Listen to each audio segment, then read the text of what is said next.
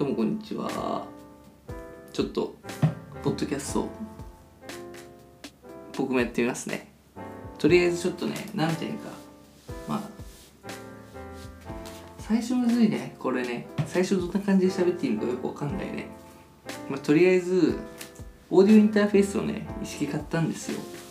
もう俺ずっと2年ぐらいも買う買う詐欺してて俺すごい買い物が嫌いでねなんか物が増えるのがあんまり好きじゃなくてっていうまあ言い訳をしてねずーっと買ってなかったんだけど、まあ、ついに買いました。もうほんと皆さん買うって言ってたのに買わなくて本当ごめんなさい。詐欺してましたね。これでまあやっと、まあ、音楽撮ったりラジオ撮ったり、まあ、できるということでそうでね。そのまあ練習も兼ねてちょっと一応そう、まあ、4月からは多分ラジオをね2つやると思います YouTube で。まあそれを楽しみにしていただけたら僕のファンのみんなはねそうだねぼちぼちやっていこうかなって思って。てそう最近ね、まあ、とりあえずオーディオインターフェース等もマイクとか一式買ってそうそうそう。もう結構使っちゃったんすよ。ストーブも買ったし。今お金なくてさ俺。お金ない時に全部買うの。俺大体そうでさお金ある時はなんか減るのが嫌で買わないんだけどもうない時はカード切っちゃうんだよね。なんかねみなぎってくるんだよね。切りたくなってくるカードを。でまあそうそうそうそう。とりあえずまあそうだね。ラジオの練習って感じでちょっと今日初めてやってみてます。でまあそう何をねとりあえずオーディオインターフェース届いて何喋ろっかなみたいな思ってたわけ。めっちゃ。でまあとりあえずコロナ禍やんと思って、まあ、コロナの話から行こうかなと思っててるんですけど、まあ、コロナでさ、まあ、世界中の人を影響を受けるわけじゃん。仕事が減った人もいればさ増えた人もいるだろうし亡くなっちゃったって人もいるだろうしさコロナにかかっちゃった人家族がかかっちゃった人とかさ、まあ、マスクしたり家行ったり在宅になったり出張になったりまあ本当コロナっていう一つの原因で大きく人生がみんそれぞれ変わっていった。まあ小さくの人もいるだろうけど。でそうだね。もう56年かけてた夢をずっとそれに向かって努力してたのにその夢をコロナでもう諦めざるを得ないみたいな。友達もいたりして。まあそうだね。いろんな思いが混ざるコロナだと思うんですけど、まあ、個人的なねちょっとコロナ話というか、まあ、まだ終わってないですけど。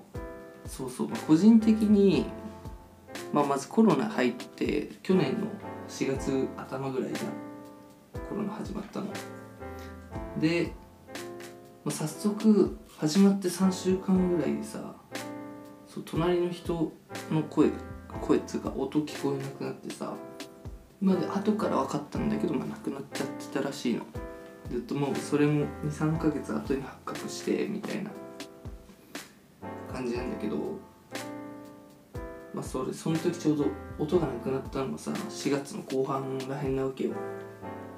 給付金出す出さないとかさまあ仕事も行けませんみたいな。時期で金額どうするとかさ。でも俺のアパートってさ、まあ、もうボロいしさ駅も遠いしさ、まあ、まずねここ保証人がいらない物件なんすよ。そもそも。で基本的にあの保証人がいらない物件には住む人ってどういう人っていうのを考えたら分かると思うんだけどまあ身寄りもないで、まあ、ここ家賃が安いか金もないと。っていうまあ結構、まあ、言っちゃあれだけど、まあ、もう選びたくて内見いっぱいいてあここめっちゃ住みたいなって思って住むとこじゃないわけよ。もう他に住めるところがないしそもそも住む権利もない保証人もいないしみたいな人が集まるわけ。言っちゃえばね。まあみんながみんな知らないけど。でまあそうだね。まあだからコロナ禍っていうのは、まあ、こういう底辺っていうと尖ってるかもしれないけど、まあ、そういう人たちにとって結構毎日ほんとサバイブないよね。いつ仕事なくなるか分かんないしさ。身寄りもいないしさ。まあほんとぶっちゃけなんていうの？生活保護なんか通んないしさ実際。まあもうほんとどうする？みたいな。明日が見えませんみたいな感じなわけですよ。まあ他の人そうじゃない状況の人もねいろいろもろもろあると思うんだけどとりあえず俺はそんな感じなわけ。まあだからさでまあそんな感じだからさやっぱコロナ禍すげえ考えさせられたわけよ。やっぱ生きるってなんだろうな。からまあそうちょっと今日はそういう話をしていこうかなって思ってます。でまずこの「生きるとは」っていうのを話す前にちょっと黒澤明監督の「生きる」っていう映画をね見直したんですよ。まあ俺すごい黒澤明監督、まあ、そんなたくさんたくさん見たわけじゃないけど、まあ、何本か有名どこを見た中では、まあ、これが一番好きなわけ。俺はね。最初に高校生とかそのぐらいの時に結構バチ食らってでもそれ以降見てなくてでとりあえず今日、そういう話をしようかなと思ったからまあ見直したわけですよ。でまあストーリーはね役所でずっと働いてた主人公が、ある日胃がんになっちゃうんですよ。でも仕事して仕事しかしてこなかったから、まあ、どうしようってなるじゃん。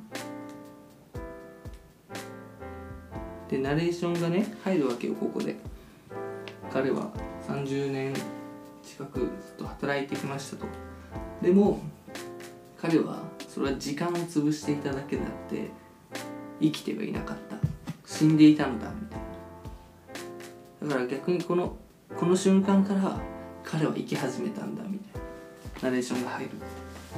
だけどこのタイミングでねでまあそっからまあ胃がんになりましたってなってまあ普段飲まないお酒飲んでそしたらその飲み屋で知り合った物かけのね兄ちゃんに言うわけですよ。金の使い方を教えてくださいと。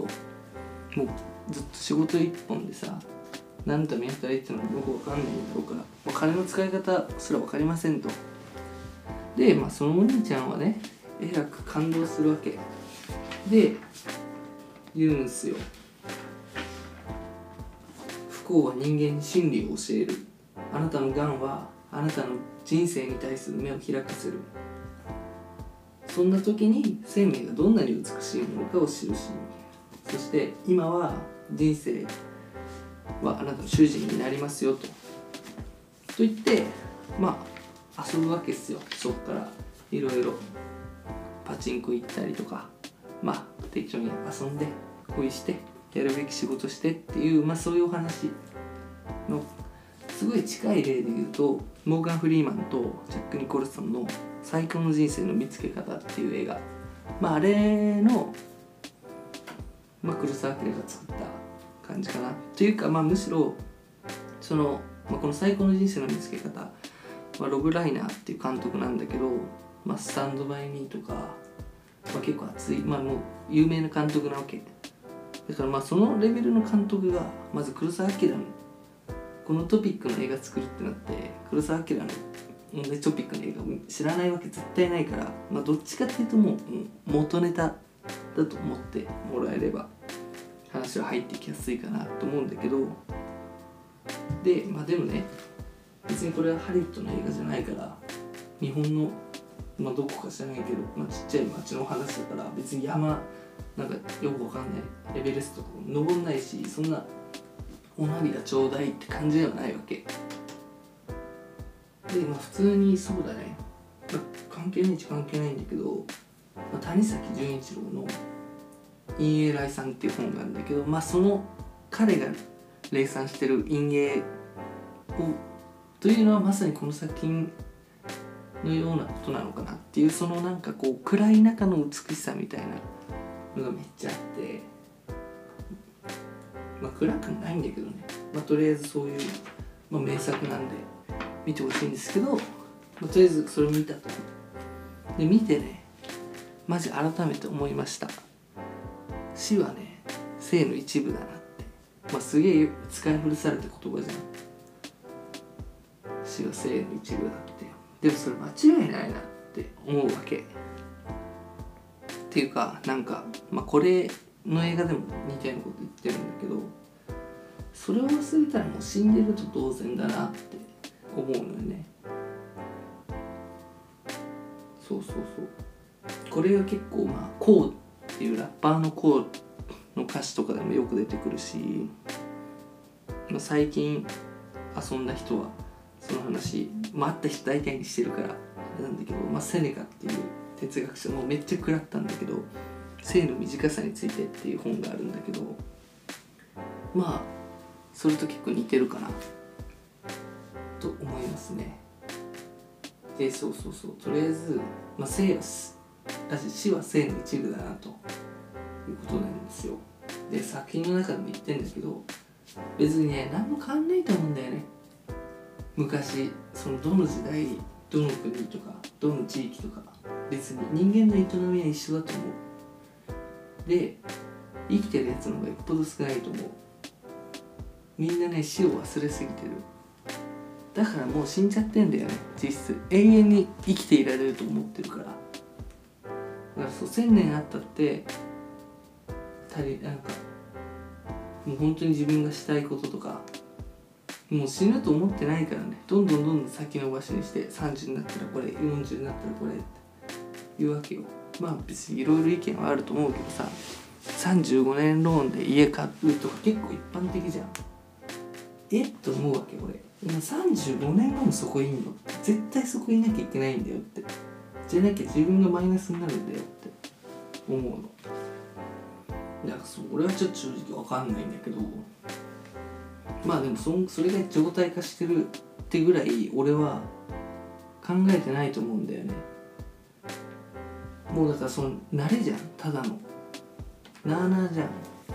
35年間同じ仕事して同じとこに住んで同じお金を振り込み続けるんだよって決め自分で決めんだよ。まあ先に前払いとかいろいろあると思うけど。まあそうだね。だから俺はもうとりあえずもう惑わされずに生きていこうと思う。マジで。惑わされない。人間はね一生生きられないよ。明日死ぬかもしれないんだし本当に全然遠いものじゃない。距離じゃないけど一部だから。そうそれを意識してたら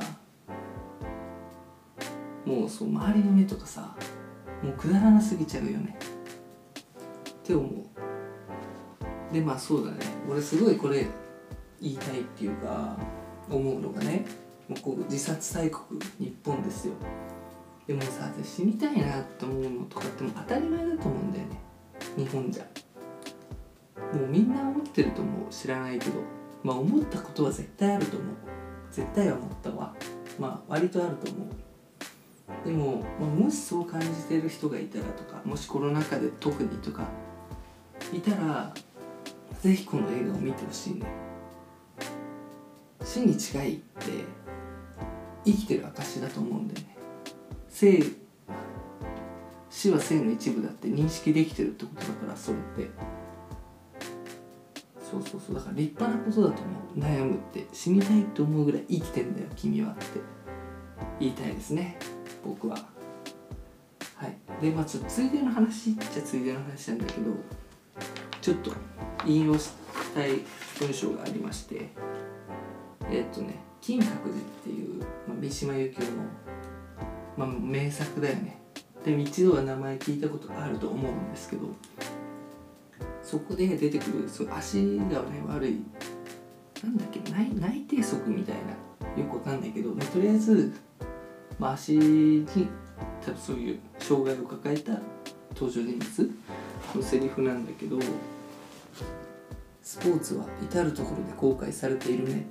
まさに抹瀬の印さ。抹瀬っていうのはその世も末を逆に書いただけね。読む末の印だって。公開すべきでもちっとも公開されない。公開すべきものはつまり死刑なんだ。まあちょっと中略。人の苦悶と血と断末魔のうめきを見ることは人間を謙虚にし人の心を繊細にし明るく和やかにするんだ。って言ってるわけですよ。その金閣寺の登場人物がね。で俺はねずっとね先入観でなんだろう死から遠い人の方がまあ言ってしまえば恵まれてる人の方が優しいと思ってたの。でもね俺彼の言うことめっちゃ刺さったの。間違いねえなと思った。その死死刑を見せることって逆説的にそして強制的にさ生を意識させられることじゃん。だって目の前で人殺されるわけだから。死刑だから。いやもうかんその人が生きてる状態から死ぬところを強制的に見さすことによって自分の性っていうのを意識するわけでしょ？で自分の性を意識するってことは死を意識することと同義だから。だから、まあ、彼が言うには、まあ、そういうね経験をすれば人間を謙虚に心を繊細に明るく和やかにしますよと。だからもしね彼の言う生きるっていうことそれつまり死ぬことを意識すること死は生の一部だっていうことを忘れずに生きることができれば優しくなりますよと説いてるわけですね。だからまあもしそうだね。優しくなってください。みんながねみんなみんな俺もなりたいです。でまあそう急にねこんなトピックを選んだ、まあ、もう一個理由がありまして今日ねそう俺のすごい好きなラッパーの STICKY っていう人が亡くなったっていうそう話を、まあ、聞きまして SCARS っていう川崎南部。川崎南部ってヒップホップってさ、まあ、 BAD HOP じゃん。でも BAD HOP の十何個上にまさに同じ地域もなんか中学校も一緒みたいなところですげえ有名になったクルーがいたんだけどその一員の方の STICKY って人が亡くなったみたいで。そうそのクルーは今ニート東京を主催してる C だとかベスとかそういうそうそうたるメンバーがいたクルーなんだけど。でそうその STICKY のラップっていうのはそう一貫してその川崎サウスサイドのしがらみをずっと歌ってるわけ。みんなずっと人間不信っぽい曲なのよ。どれもこれも。でもちろんさ会ったこともないしさ別に知らないしわかんないけどでもそういう道で生きてる人にとってその地元のしがらみってマジでやばいんだろうなと思う。40過ぎてさね亡くなっちゃうわけだから。俺そういう道に生きてないから分かんないけどさアナーキーが言うがさこの街抜け出す方法金って言ってたけどさそうはたから見たらさ出てけばいいのに。普通に働いてとか言うかもしれないけどまあ難しいんだろうね。そのしがらみっていうのは。それこそ実感もあるわけだしさ。そういうちょっとこうグレた人っていうかの怖い先輩とか。まあいろいろあるんだろうなと思うから本当に難しいんだと思うんだよね。でまあ彼の曲を聴いてさまあ正直そういうずっと鬱っぽい感じの曲なんだけどめっちゃ生きてたなって思うの。めっちゃ生きてた。なんか、まあ、彼の歌詞なんだけどさ「勘繰り合い友達でも気を抜けないのが川崎スタイル」って言ってさそんぐらいもう気張ってる状態でずっと生きてきたんだろうなと思う。でそれでも彼は川崎を抜け出すもうバックレてどっか行っちゃうよりはもう死を選んだわけですよ。前ちょっと詳細わかんないけど。めっちゃ生きてたと思うなと思う。だってさもうずっとデビューしてから一貫してさ多分死と生の狭間なわけ。よもう究極の孤独で。ずっとその生との狭間でさ音楽を作り続けてきてさ。もうそれってもう間違いなくさ芸術じゃん。やっぱそのまあ有名な文豪さっき言った三島由紀夫もそうだしさまあ本当に文豪なんて大体そういう末路を送るけどまあなんかそれに近いものをすごい感じたい。だからアーティストだなって思う。改めて。すごい悲しいしめなんならもう朝も今日聞いててさ朝普通に聞いててさめっちゃノリノリだった歌手とかがさ午後スマホ見たらさ亡くなってますみたいな。ニュース来てさ。なんかもう本当にマジか本当に俺スカーズが結構世代じゃないけどさすげえ好き。かっけえなってめっちゃ思うし特にステッキーのさすごい好きでさ。そうそうそう。だからなんだろうな、まあ、そういう一人のラッパーが生と死の狭間で作った音楽ぜひ皆さんも聴いてみてください。忘れない限り生きてるからね。俺の中では生きてるからね。だからあなたの中でも生きててくれればまあ結果として彼が残したものっていうのは生き続けることになると思うから。そうだね。ですね。まあ一ファンとして STICKY さん心よりご冥福をお祈り申し上げます。なんかその、まあ、一発目から結構重い話題になっちゃったけどなんだろうな。その別に例えばなんだろうカート・コバーンが死んじゃった悲しいけど。でもなんだろうそれを別に責めるファンはいないと思うしまあいるかアクセル・ローズは責めてたか。まあでもまあとりあえずなんだろう俺はなんだろうな。